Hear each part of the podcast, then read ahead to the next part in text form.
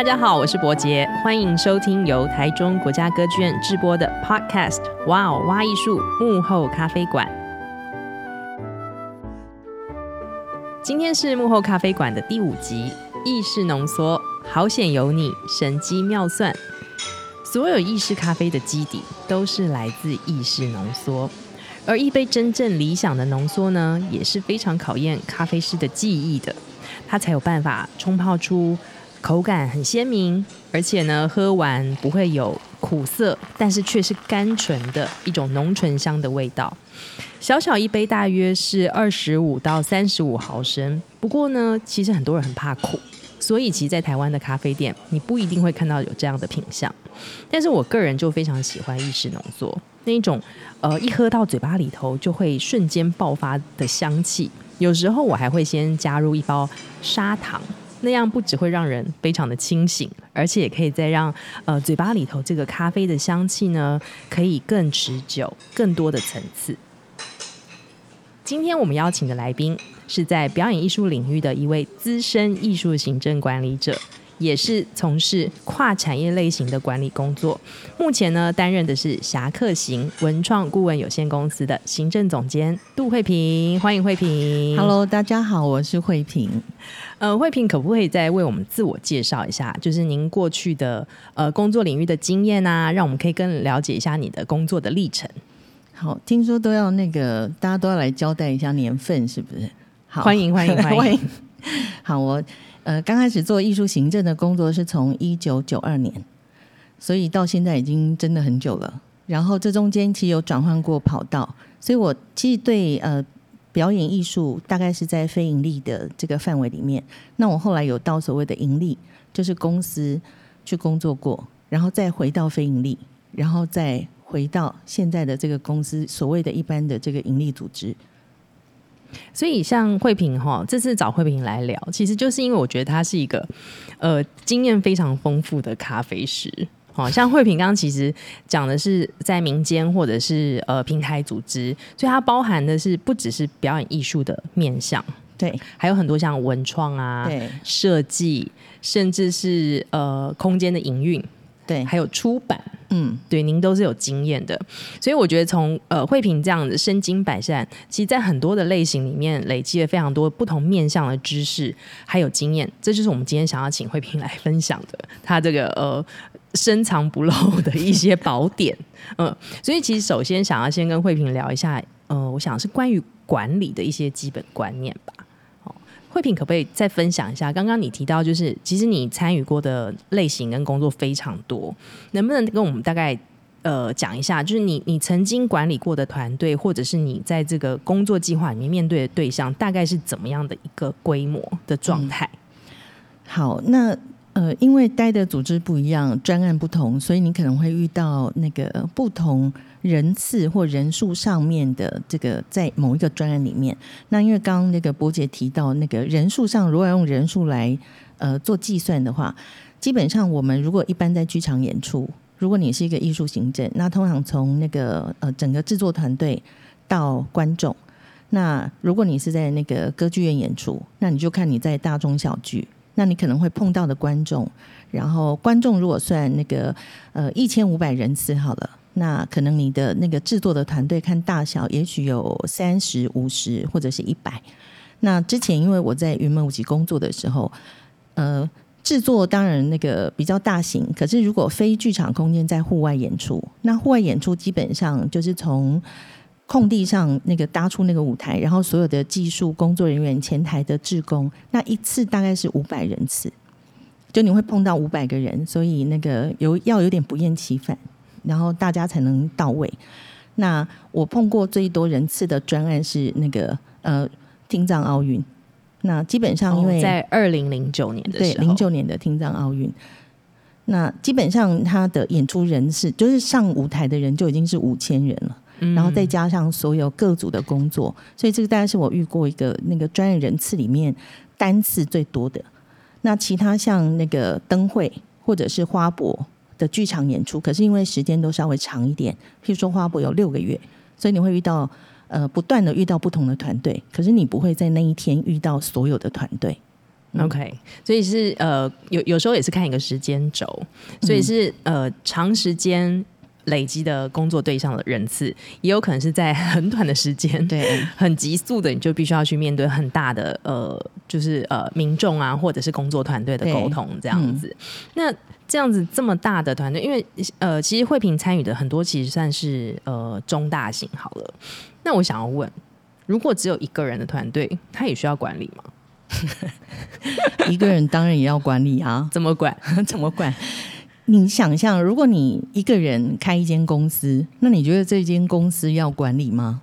它仍然就是跟一个百人的公司，就是该有的、该有的部门。虽然在一人公司里面，所有的部门都是你自己，可是它仍然有一些那个思维上或工作上要处理的分工。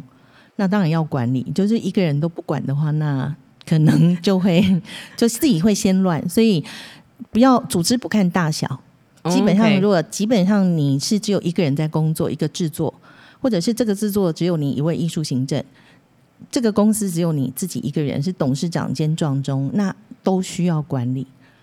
OK，就是还是要有蛮有纪律的，对，要自律。对，毕竟我们在呃文化艺术的工作还是跟人很有相关，是。所以虽然说可能回到 你的办公桌前只有你一个人，但是还是必须要去思考很全面的一些沟通跟呃前置的作业等等。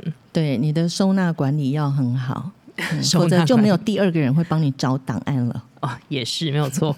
所以其实慧萍之前跟他聊天的时候，他有讲到，呃，因为他有很多不同领域的工作经验嘛，那我们就有提到说，那艺术行政的这个基本的能力，是不是能在各个领域里面畅行无阻呢？我觉得是哎、欸。我我之前在那个就是商业空间、商业公司，就是大的组织工作的时候，其实来应征的履历，如果他写他曾经有过剧场经验，我其实都会那个捞履历就优先来看一下，因为其实剧场的养成非常全面，就是因为那个大部分的团队就是艺术行政是一人，然后身兼多职，所以如果他艺术行政做得好，其实我觉得他到各个领域去都不会有问题。只是你就是换了领域，那你可能专业知识或脑袋要换一下。可是他基本的工作技能，我觉得是会优于就是其他来求职的人。OK，所以其实好像是从我们前面四集一直到今天第五集，我觉得好像大家都有一个共通的概念。其实艺术行政的自律性，跟他可以独立去完成非常多的事情，其实是他最大的优势。哦，所以不不只是在表演艺术领域，其实它还可以在呃，可能个人的发展空间是非常非常大的，对，非常广。OK，所以其实谈完这个，刚刚呃，请慧平谈了一下他的经验，还有在管理上的一些想法。我觉得要回过来，我想要问后面一个比较细一点的事情，就是很多有经验的艺术行政伙伴都常常会提到，财务观念是艺术行政的灵魂。慧平，你觉得这个说法你怎么看？是灵魂哦，是吗？是灵魂吗？还是写意的一部分？我觉得只能是重要的一部分了。我觉得艺术创作里面，对我来讲，就是那个创作其实还是才是核心。可是你就想象，在如果你觉得这个核心或这个创作是重要的，是整个团队发展的这个灵魂，那什么样的事情可以去支持它？那其中有一环，其实我遇到很多艺术行政，就是他们比较逃避的，其实就是财务，就是会计。嗯、是，那基本上你不要，我不要讲财务，我们讲呃，我们不要讲会计，我们讲财务管理。嗯，就是说这个管理到底可以怎么样协助到你的艺术家？就是他不算钱，那你也不能不算钱。你说艺术家？不算钱算钱，艺术行政不能不算钱。他不计成本，你也没有，你没有办法不计成本。可是这个所谓计成本的这个这个考量，你也必须要用艺术家能够接受的方式跟他沟通，否则你不能要他放弃，就说我想做的这个事情，这样你们那个团队的灵魂就不见了。嗯，可是怎么样那个理解所谓财务管理这件事情？那的确可以协助那个团队的制作。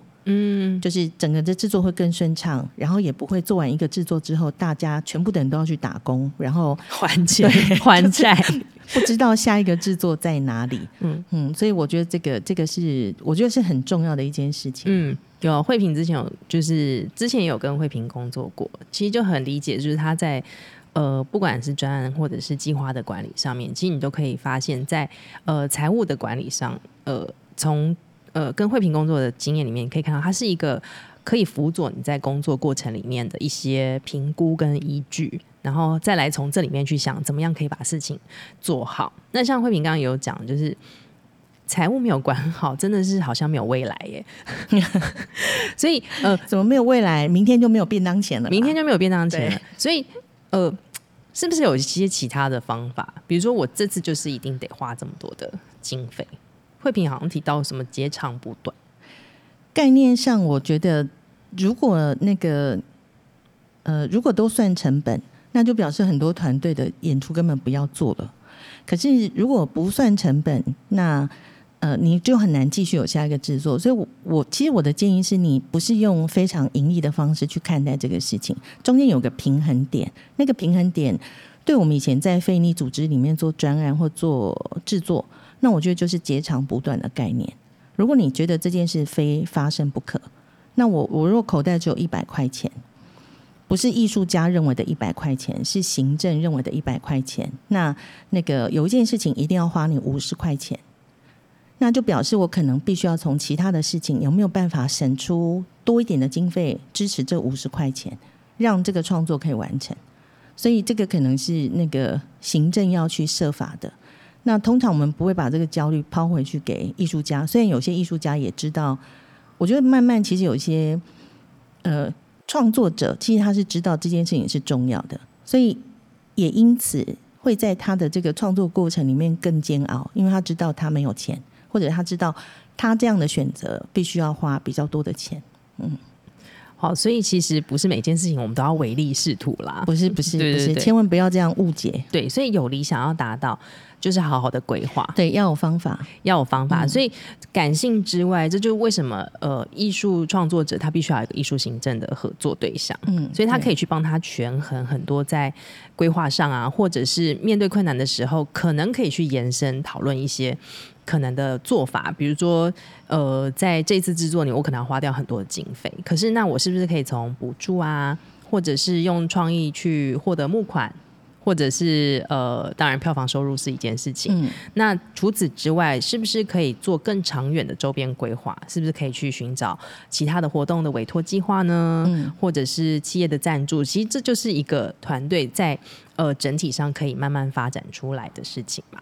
嗯。嗯所以要相信，就是艺术行政。呃，艺术行政其实如果听听前面四集，你就会发现它其实真的很包山包海。可是你要相信，就是。虽然在那个艺术行政，其实很像角落生物啊，工具箱啊，就是我们其实不会站在角落生物。对对对，我觉得这个形容哎，还蛮创新的。就是你不会站在台上，可是你知道所有的事情都有你的你你的贡献。所以我我之前如果去那个教艺术行政的课程，其实我都会那个鼓励，就是团队的艺术行政，就是艺术行政是可以救团的，就是好有使命。因为你你会协助，就是其实一个团的制作，那个呃是不是很好看？其实艺术行政也会有制作会有功力在里面。那绝对不是说我就是我会尊重创作者，可是也就是说，如果你想要影响创作者，或者是你发现他现在要做的事情，其实从头到尾是需要被劝阻的，那你就要有方法。那个方法不是跟他撕破脸，这样他就没有心思往下做。所以这中间要找很多沟通的方式，跟这个创作者来沟通。所以的确，那个到最终，其实因为我们不是创作者，我们是辅助他的这个艺术行政，是辅助这个艺术家的人。那可是除了创作以外的所有的事情，你是可以协助的，所以你一定可以救团。现在收听的听众是不是觉得？艺术行政是一个具有热忱又很有使命的一件工作呢，欢迎大家可以踊跃的加入我们哦。呃，其实像慧萍刚刚讲到了，其实艺术行政一直以来，呃，在角色上，他沟通的对象永远都是很多元的，是很多方向的。所以除了要学习怎么跟你合作的艺术创作者来沟通。另外还有一部分就是怎么样去学习跟其他领域或者是合作对象的一些沟通方式，像呃可能对，比如说像对我来讲好了，财务可能不是我过去学习背景的呃内容，所以变成好像必须要透过一些方法才能够去学习到，诶，我到底要怎么去呃提出我的问题等等的。所以慧萍也会觉得说，像呃语会这件事情是很重要的。是，所以你你最好就是准备很多本不同的文法书，就是都是讲中文，可是有些真的很需要翻译，就是呃，譬如说你遇到那个那个会计。嗯，那会计有一种那个那个商业簿记的语汇。那其实我觉得那个前面的艺术行政一定会分享。其实有很多事情在我们这个领域里面，其实是做中学。嗯，的确的确。所以我建议在沟通的时候，其实那个嗯，其实沟通的时候有一个重点就是比较没有自我了，但是不能逃避，不可以逃避。好，那你不要觉得说啊，我这个人就不拘小节。我跟你讲，不拘小节不代表你没有细节，嗯，所以你还是有很多的这个方方面面的事情。那的确不用太，我觉得不用。你其实工作久了，你就知道，也不用太拘泥，或者是在某一件事情过不去，也不用太抗拒，因为那个你知道事情的本质很清楚的就摆在你的面前，所以你只要看事情的本质。然后那个去沟通，嗯，那你就会减少很多，譬如说你自己的想象啊，你自己的恐惧啊，或者是你在揣测他人怎么样的这些事情，看着那个事情的本质去进行沟通。那这个沟通里面会有学习，就是别人在讲的什么事情，如果你觉得是你不足的，那你就会吸收。那我觉得这个比较重要。的确，的确，慧萍以前也有跟提醒过我们哦，就不会是不会的事情，做不到的事情。在不久的将来，都会再回到你的面前 哦。听得很像是一种诅咒。所以遇到困难的事情的时候，我们就是要面对嘛。那一次两次的去练习，总有一天是这个会一点这样。对对对。可是这个讲讲法就是太阳光。我就是觉得，如果你你是一时之间没有办法面对，我觉得逃避一下下，我认为是没有问题。可是。博姐刚的意思就是说，最终就是我逃避他一天、两天、三天，我其实就要回来面对。那如果你觉得侥幸，就是我过了这一关，哎，制作也做完了，然后演出也演完了，然后那个已经开始在结案了，那你就以为哦，这件事情过去了，下一个演出很快就来，所以你还是必须要面对你自己的功课。是，像之前我们有聊到一个一个案例，就是哎，怎么好像。没有赚钱，但是报表上面说有赚钱哦，这时候就很恐怖，对，就很 恐怖，那钱都去哪里了？对，那就表示你可能没有成本或没有那个、那个、的概念，没有管好对，对，没有管理好，所以你误以为，可是你的现金流就是没有办法掌握，所以那个建议大家，就算你是那个，就是就是前面讲的什么 Excel art，是不是？你很会有 Excel，可以任何做账方式，我觉得都可以被接受，可是。呃，所谓管理，就是说，当我管理了这个所有的支出，就算我用那个那个小画家好了，还是我用一个 那个文书，就是我用那个笔记本，我用废纸，我把收入跟支出记下来。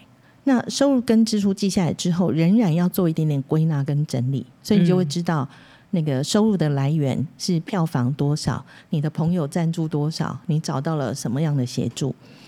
那支出到底花了多少钱？服装花了多少钱？然后舞台花了多少钱？然后其他的什么器材租借花了多少钱？便当吃了多少钱？那这些都会有助于你在做下一个演出的时候，你慢慢就会在演出前做出你自己的预算。嗯，这真的是一个呃需要持续呃磨练的一个功夫。嗯，对，才会做得好。这个工作室 是。那我觉得，呃，在财务观念之后，我想要呃回到刚刚慧萍一开始有提到，就是他的工作经验上，从小的团队到上千人的呃策划执行的状态都有。所以我想要问的就是，回到呃危机管理这件事情，在这么多繁杂呃庞杂的工作环节里面。呃，其实管理上其实不是这么简单，所以呃，要怎么去面对跟预防可能的危机？博姐用“危机”两个字，那我之前跟她说，我说我从来没有就是觉得是个危机，可能那个你工作的所有的事情会有那个隐藏性的挑战在里面。那那个已呃之前已经讲了，其实我们会做中学，然后从这个工作里面会。教我们怎么预防，或者是怎么往前看，怎么看比较大的范围。我举个例子哦，就是如果你站在前台，其实艺术行政的余光要很好。你说余光，对，本光，个人的余光，个人的余光要很好。那所谓个人的余光，就是你想象，呃，不管你是站在前台，或者是你站在那个呃捷运里面，或站在高铁站里面，如果你不看手机，那请问可不可以在同时间看到什么样的事情？所以我们在前台，你可能前台虽然你是站在那边，就是负责发节目单给贵宾，可是你会看到。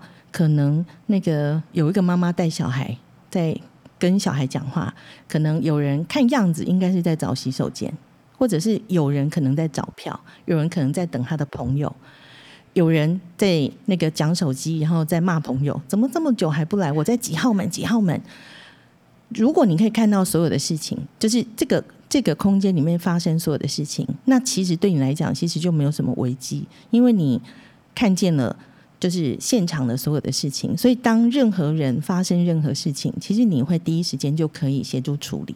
嗯，大概是这个概念。那你把它延伸，就说如果把这个前台余光的概念放到艺术行政的工作上面，那其实你要看的其实是你的团营运的所有。嗯，所以即便你们不存在的部门，就是你们那个团很小，所以你们没有会计部门，你就是会计，你就是出纳。然后你们可能没有那个技术这个总监啊，嗯、那你就是你就是那个需要懂一点点技术，要演出的时候去找人来合作的人。那你可能没有所谓的文献资料室，嗯，嗯嗯。可是你每次演出结束之后，你是必须要整理所有的这些记录。所以不存在的部门，对比较小的团队来讲，仍然你仍然要知道这些事情存在。所以我现在可能还没有能力、人力去做到它。可是我必须知道它存在，所以感觉慧萍提到的这件事情，就是怎么去不让所谓我提到的这个危机产生，其实是艺术行政或者是艺术的管理者要有一个很全面的感官觉知，好像对事情工作要有画面哦。对，就是你的画面越清楚，然后你就能够更往前的，就是去做准备，或者是那个呃。不那么杞人忧天，可是你知道，如果你心里有有一点画面跟想象，实际那个事情发生了，你也不会太惊讶，因为它的确是一种可能性，就是要有一点忧患意识啦。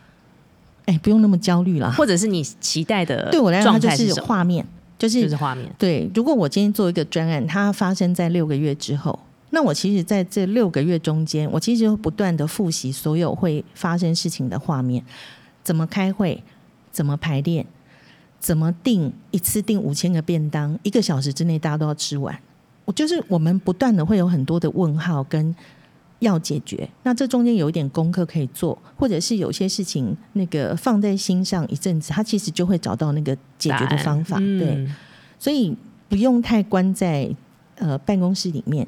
其实可能你的环境或者是那个，其实像就像写作的人，他会找灵感。其实艺术行政有时候很需要灵感。我们解决某些事情的灵感，不见得是在剧场里面，你必须去外面，就是呃见一些人也好，或者参加一些活动也好，或者是做一些这个听起来跟你的工作没有什么相关的事情，可是你可能很兴趣。譬如说，我很喜欢做菜，嗯、那做菜里面有一个做菜最重要的是什么？天啊，我不会做菜，完全无法回答这一题。其实我觉得不一定是，当然食材很重要，什么很重要。可是做菜的过程里面，对我来讲是节奏。哦，做菜的节奏很重要，节奏一乱，你的菜就会做的不好。所以这个慧萍有应用在你的 艺术管理上。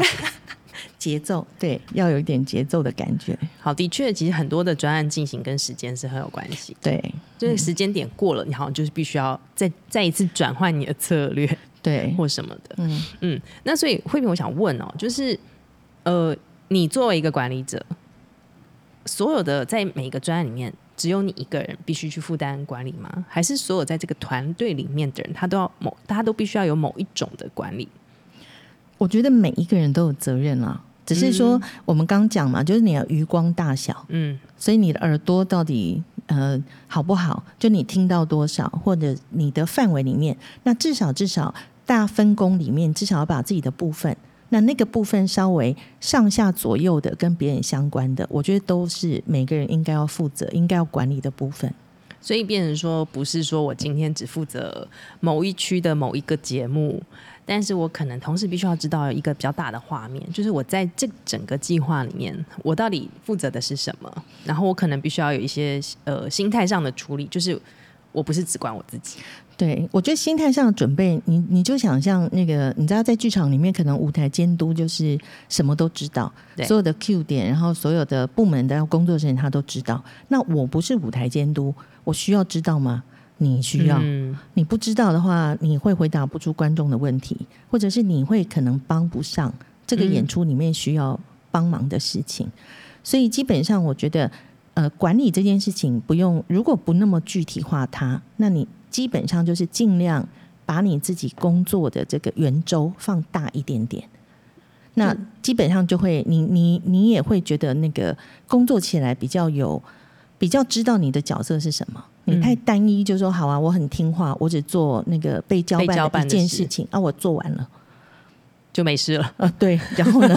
可是剧场的事情非常的细节跟非常多，所以很容易就是你知道你被交办了一二三，其实还是一二三啊。可是你知道一就长出了一至一到一至八，然后二就长出到二至十、嗯，就是它会有很多的细节会发生。那如果你太抗拒，就觉得。我只有一二三，我其实没有其他的这些事情。那通常这样的人，他其实可能会在这个领域里面会待不久，所以也也就不会听到这个节目了，就难以获得成就感啦。对对对，你就会、哦、你就没办法持续下去。所以我觉得做这个行业，因为很多人都会强调热情很重要，嗯、可是我觉得就是。但你如果喜欢你正在做的工作很好，可是你你知道社会上不是所有的人都在工作他热情的事情。那如果你把它当成你是一个专业的艺术行政来看，那你要怎么用专业的方式来解决这些事情？的确了解。像我们刚刚讲到，有很多事情都是可以事先呃做规划的，所以其实我们原则上在工作过程里面，应该是不会尽量不要去遇到所谓的危机。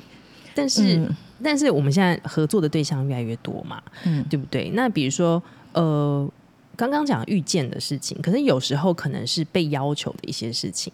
那我觉得这时候是不是就很很依赖就经验上的一些判断？比如说，慧萍有没有一些经验啊，或者建议怎么去做一些你临时遇到的你合作机构对你的一些要求？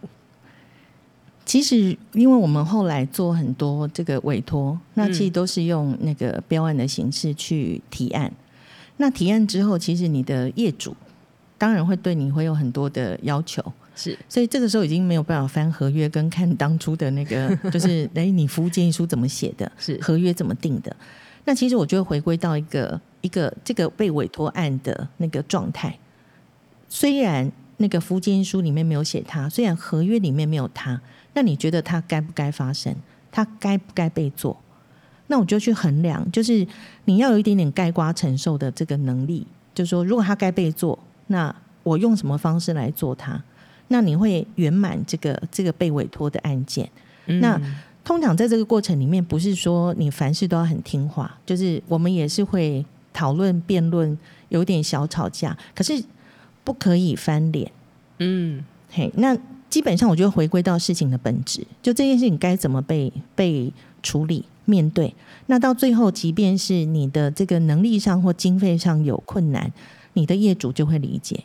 可是，如果一开始沟通，我就告诉你我没有办法，那这个我觉得比较比较失去你对于这个专案的，就是你当初要来做这个专案的那个那个初心是什么？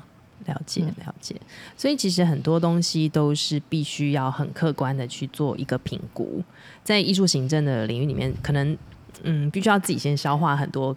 你也可以很自私啦，可以很自私，可以就是可以可以。我跟你讲，没有自私呢，后面的有一些事情是，我觉得有些私心是很好的。比如说，我私心觉得这个活动或这个画面该怎么被处理，我觉得这个过程该怎么被工作。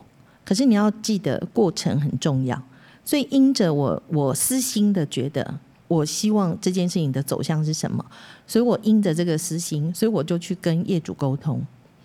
沟通，那你沟通方式有很多嘛？我画图给你看，我把流程做给你看，我在前面演一次给你看，你就会知道哦，原来画面是这样。就是大部分人缺乏画画面，所以你必须要帮呃帮他形塑。那这个形塑方式有很多啊，我现场画图给你看，我现场演一次给你看，我走位一次给你看，然后让你理解。可能我的方法比较适合在这个活动里面被执行，所以还是要有私心哦。没有私心的话，就太公允。其实有时候就是你知道，就是会变成对很无聊，很无聊，苍白无聊。好，大家听到了，还是可以拥有一点自我，但是一样啦。我觉得运筹帷幄，所以很多事情都是必须要先有画面，先有一些呃你事前的判断，还有整个团队的沟通，你才有办法做到刚刚。慧萍所提到的，就是对对，你你可以去沟通，可以去应变很多可能原本没有发生的事情。对对，基本功还是要有哈，基本功哦。嗯、所以五集都要听完，好吗？嗯、对对，我最后一集哈，回去听前四集。对对对，好，那我们节目其实接近到尾声，嗯、那我们想要请慧萍，可不可以跟我们分享一些你的不藏私秘诀？好的。有关这个不藏私秘诀，我我觉得呢，就像我刚刚讲的，凡事请你回归到事物的本质，他们是什么，其实大概就是什么。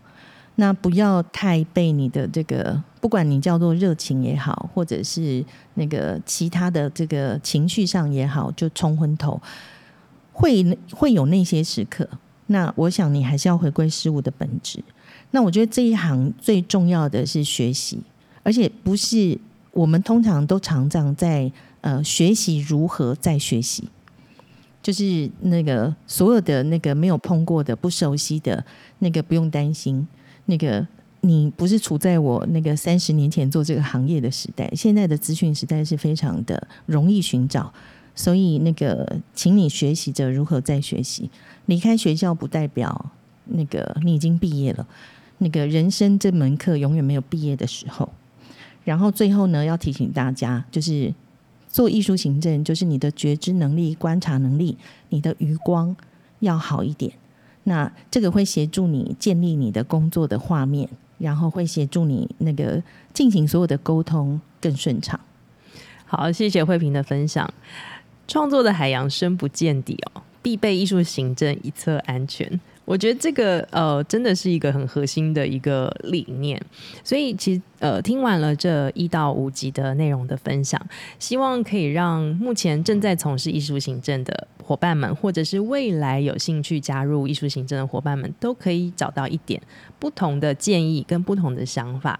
也期待呢，未来大家可以继续的参与艺术的工作。那我们再一次谢谢慧萍，谢谢，谢谢大家，拜拜。